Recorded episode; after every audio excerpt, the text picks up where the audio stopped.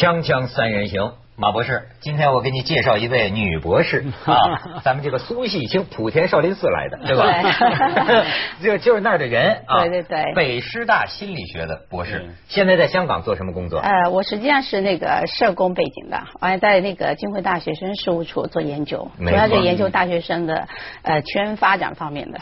你现在啊，关心关心中学生吧。对我这个今天咱们苏博士来跟马博士，是因为这几天香港发生了一个不幸的事情。嗯但是这个不幸的事情，我觉得啊它不是香港问题，对它是人类问题。对这个他把一个问题摆到了父母面前，哎，我觉得这个很较劲。嗯要是你的女女儿把男朋友带到家里，当天晚上要过夜，父母亲能不能行？我跟你说，是因为什么不幸啊？有这么一个男孩子，才十七岁的男孩子，中学生吧，对，跟他的女朋友，他的女朋友十五岁。你看香港报纸也炒作，就是贫家男孩跟富家女，嗯，这个相爱。但是那天具体到那天夜里发生什么事儿呢？他说他要温习功课，以据说以前他也曾经在这个女孩家过过夜，那女孩帮他温习功课，然后呢，温习功课大概到晚上零点左右，女孩的这父母亲不干了，女孩父母亲就让他走，对，他不肯走，不肯走，女孩父母亲就要报警。当时这个十七岁的男孩冲到十九楼，一跃而下，跳楼自杀，身亡。我们可以看看照片。嗯，这个男孩子，我觉得看着真是，你看多可爱。嗯这么一个男孩啊，他是跟这个女孩啊是特别的这个相爱，在 Facebook 上都爱的宣言。你看，这就是那个女孩。这两个人呐、这个爱的这个这个，反正火火山火燎的。然后你再看下边，啊，这个多惨！十九楼就从这高楼一跃而下，不治身亡嘛。然后再下边，就是说啊，这个女孩就认认为这个男孩绝不会给她买这个戒指、这个礼物，但是这个男孩子还是这么有心啊，给女孩买这么一个定情戒指。嗯，这说明两个人呐，这个这确实这个也是为爱，这算是为情生死相许不算，这是父母的干预。啊，实际上你可以看到了，父母在这个地方，他是在发觉自己觉得有危机的时候才干预的。那在这情况下呢，他到底知道这两个孩子之间的感情有多深呢？实际上，我觉得这个父母之前有没有去了解呢？我我们也很难很难说，我觉得应该是有的，因为你看哈，香港坦白讲，地方那么小哈，嗯。这个他容许这个男生去他女儿呃去他家来温习在一起哈，他一定背后有他的盘算，有他的了解的，搞不好还是因为听了你们心理学家的建议，因为心理学家经常讲嘛。与其你家里的不管男孩还是女孩啊，约会交男女朋友哈，与其让他们在外面你控制不到、看不到的地方鬼混，不如你大方一点哈，你请他们回来，在家里你还可以看到他，还可可以管理他们，有效管理。我记得我也因为我家有女孩嘛哈，哎，马博士的女儿也是到了可以带男孩回家过夜的年龄了。啊对对几岁了？但是你十十八岁啊你你想过还可以结婚呢你想过这个问题吗？啊，当然想过你能接受吗？呃，能看到什么地步？所以我才会说很很仔细的看了很多材料哈。嗯心理学家告诉我们说，当你控制不了的时候，家里有女儿十六、十七、十八，就让他们回家来在那边一起来沟通嘛，跟那个男朋友一起沟通，让他们熟了，他们反而会自我控制，不会乱来哈。可是说回这个个案，他就在当时一定有一些冲突嘛啊，我们都不知道。那说回文涛关心了哈，嗯我看完这个之后呢哈，我当然也盘算过嘛，假如他交男朋友，当然是回来，可是不准过夜哈我不准过夜嘛，过夜我心里会吃醋，而且香港家里小啊，隔音不好啊。那他们要是出去自己开房过夜呢？啊，那我控制不了。也广有一句广东人说嘛，眼不见为干净嘛。但哎，事实上，你有没有考虑过呢？如果你女儿呢真的是有这样子的这种行为，她想要跟这男孩子发展这种亲密的关系，嗯你觉得心理学家实际上也并不是说我们要把孩子带回家，在你的眼皮底下他做什么，好像我们就已经控制了，自己觉得就安全。而事实上，我们可能就会希望说，孩子在孩那个家长的那个眼皮底下，实际上是希望说我们家长能不能积极的参与，比如说跟他们真正去谈什么是爱情。什么是爱情跟婚姻之间的关系，以及他可能涉及到的性方面的问题。但我不知道这个家庭的家父母有没有去做到这你的女儿，她刚才我的儿子，儿子是儿子，对，就你儿子听说就是九岁早恋的时候就跟你对，其实他几几年前呢是在幼儿园的时候，他就跟我谈过，他说哎，这早了点吧？对，六岁的时候，对，就跟我谈，他说呢，我喜欢一个女孩，我说你怎么样喜欢？他说觉得这个女孩子讲什么话，他都觉得哎听得很舒服的，而且长得最漂亮。他说我想跟他结婚。哦，但是很早熟啊。对，比较早熟，但是我确实也像一般的母亲一样，我就觉得非常的吃惊。那这么怎么办呢？这个也不能跟他定位说，事实上我自己觉得，他未必真的是恋爱的关系，而只是觉得有一种好感，因为男孩子嘛，对这个漂亮的女孩子有一种心动，我觉得这很正常。因此我就拿出来比。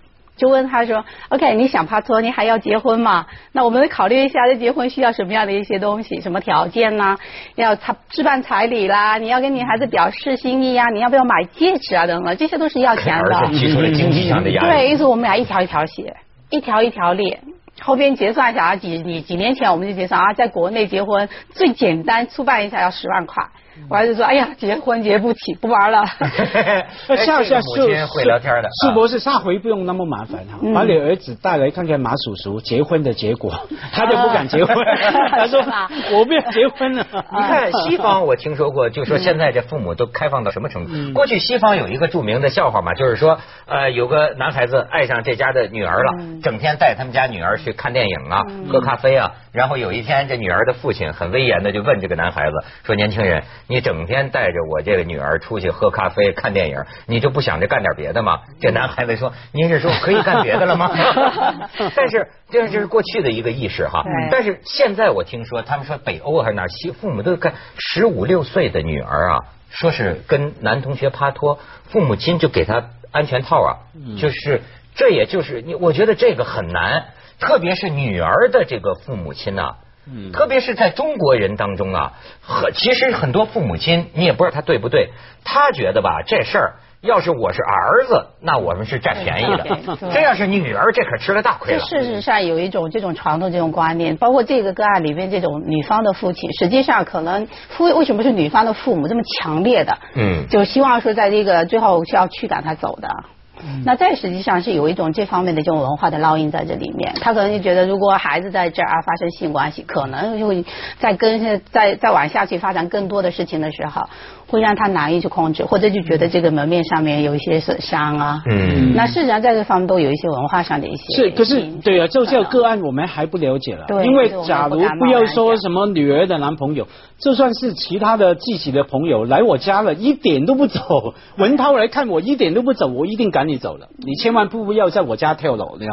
可能会是这种情况。但是这个地方我就觉得非常有意思，为什么大家父亲要去叫警察报警呢？是否就只有这么一种方式？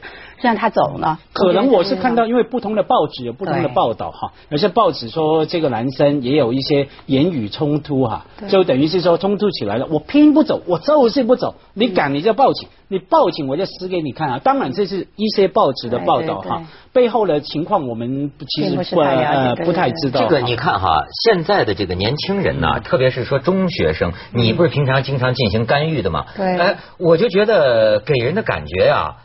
就动不动就死，嗯，对，你现在很多新闻哈，地方你可以看到，也是一种我们经常讲下一代心理的承受能力是比较弱一点，或者是比较脆弱。我们经常讲叫脆弱的一代，但是很奇怪的是，为什么我们每一代都觉得下一代都很脆弱呢？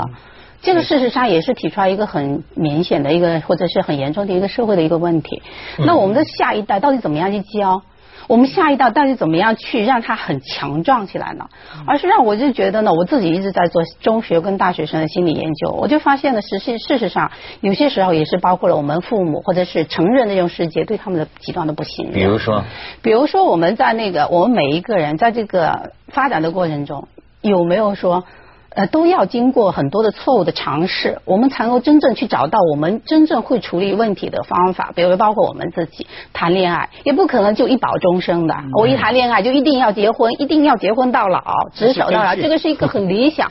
但是恰恰有很多时候，我们文化或者是文学上面唯美主义的这种描述啊，让我们的学生。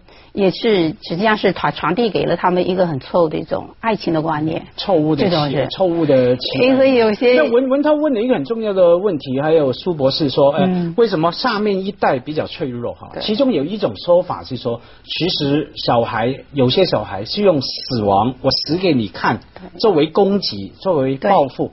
因为小孩为什么动不动就说死的？因为他知道你把很看重他们。我们父母亲啊，这一代成年人啊，把生把小孩看得太宝了，太宝贝。对因为假如上一辈啊，他根本不会看到那么重要的时候，你不会动不动的说我死给你看，因为你知道你这个供给不了，没办法构成供给哈。嗯现在因为他明白你父母亲嘛，成年人嘛，那么把他们看作宝贝捧在手上，动不动他就好把自我伤害来作为一个一一种报酬，往往是这种心理我把我自己砸碎了给你看实际。上反过来也讲，也反映了一点，就是我们大人是否给了孩子这种平等交流的一种机会。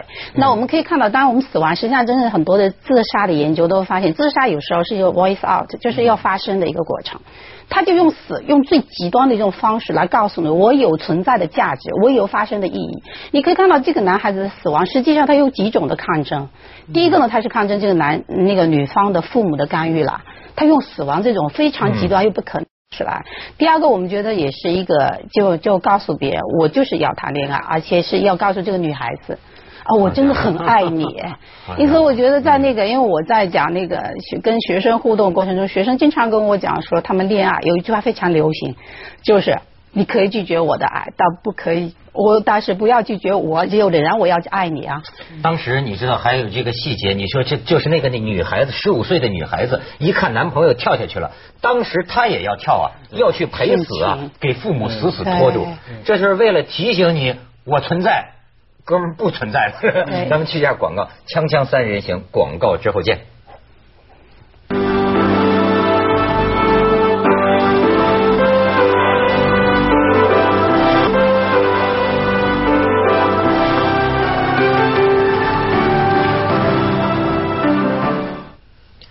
这有一种啊极端自由主义的这个观点，就认为你说多大年龄发生性关系或者说是恋爱合适，对吧？像非洲有的那个酋长部落里，九岁的女孩她就来例假了，对吗？她她是成熟，她就可以办这事儿。也就是说，你什么成年人，你们根本就没资格管。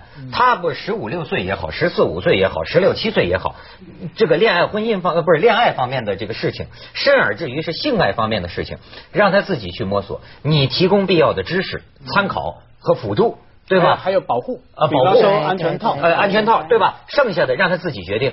嗯，你能接受这种观点吗？但事实上，你可以看到，我觉得我一半儿一半儿。我作为如果说我从母亲的角，我自己也是有孩子。我作为母亲角度来讲，哪怕我是儿子，可能是占便宜的这一方，是啊但我都不太愿意说用很简单就发放安全套这么简单的方式来教育他。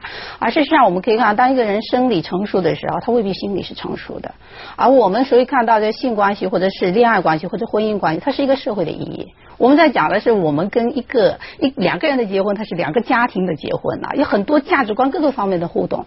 那在这情况下，我如果说简单用安全带保护了女方也好，还是怎么样，我觉得并不是如此。那我跟我儿子谈这个事情的时候，我就跟他讲责任的问题。你儿子到底多大了？你刚才有现在十岁，我就在讲幼儿园时候是他幼儿园时候就想结婚，现在十岁了。对十岁了，还有个三四年吧，对，差不多。但是他已经这几天又跟我讲女生的问题了。就是说哦是吗跟我说直接讲，我已经进入青春期了 啊，我就是很反叛的。哎，你儿子比我占便宜啊！这比我十岁就进入对，青春期了而且他会跟我描述说，这个女孩子为什么让他很重视呢？是因为她讲多细小的声音我都能听得到，而且觉得特别好。那这时候你可以看到，他对女孩子有一种萌动的一种心态了。但我这时候我就要告诉他多一点点责任的问题了。你儿子是个情种啊！我跟你说，他因为他是射手座，我估计他可能真是，因为那我很早就我我本来也以为是哈，像我自己第一次哈对嗯女生什么讲啊，这个女生漂亮，我有点喜欢她的感觉。坦白讲，也是五岁左右嘛，有也在幼儿园嘛，呃，文韬不老，徐不成人而已。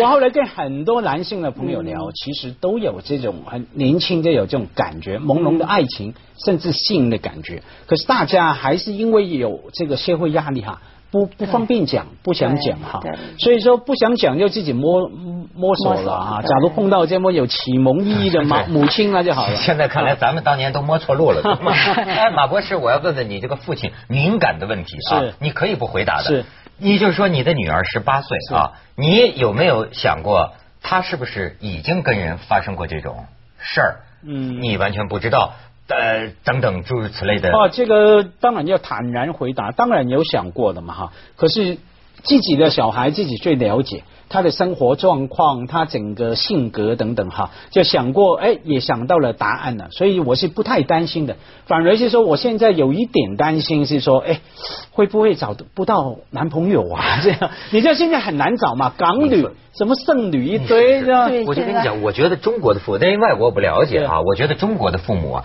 我就说可怜天下父母心，不是的，是可悲天下父母心。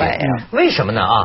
他这个两头。一方面呢，我又觉得中国的父母啊，看自己这孩子跟看贼似的。其实你又别说十几岁，我就说二十几岁的。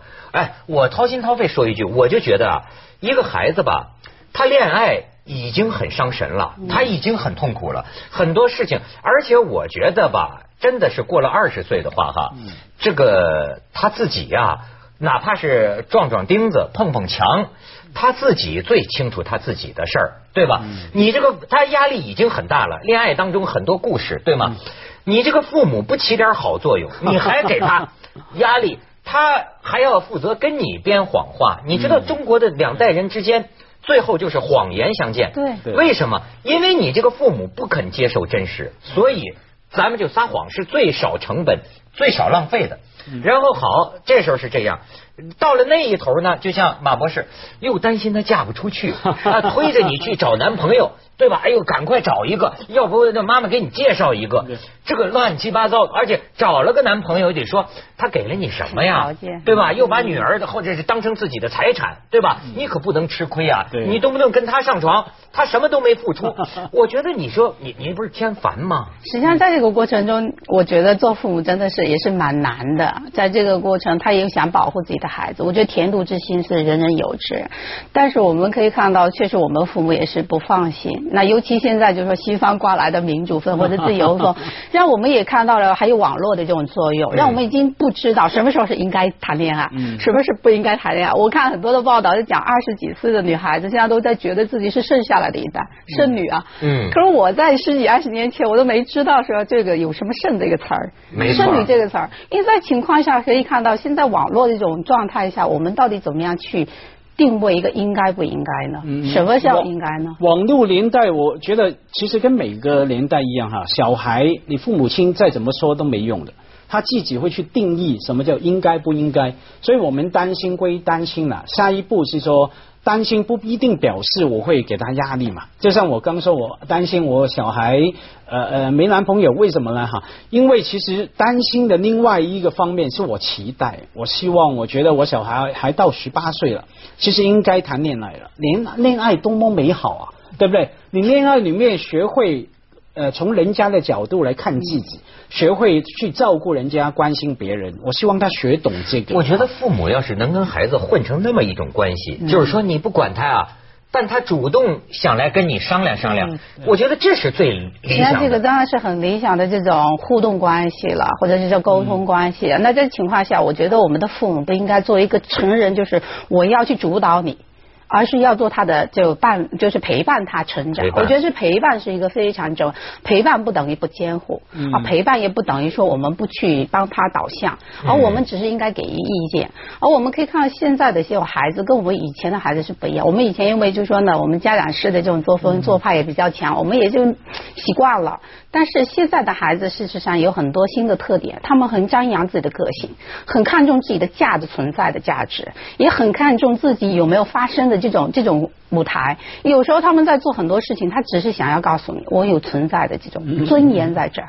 但在这个地方，我觉得孩父母是否给了孩子这方面平等的尊严呢？我觉得这个是很重要。就是尊严。你知道到现在很多中国父母偷看孩子的那个电子邮箱啊，偷看孩子电脑，偷看孩子的日记，你就是让孩子从小就生活在。没尊严的，咱们去一下广告，锵锵三人行，广告之后见。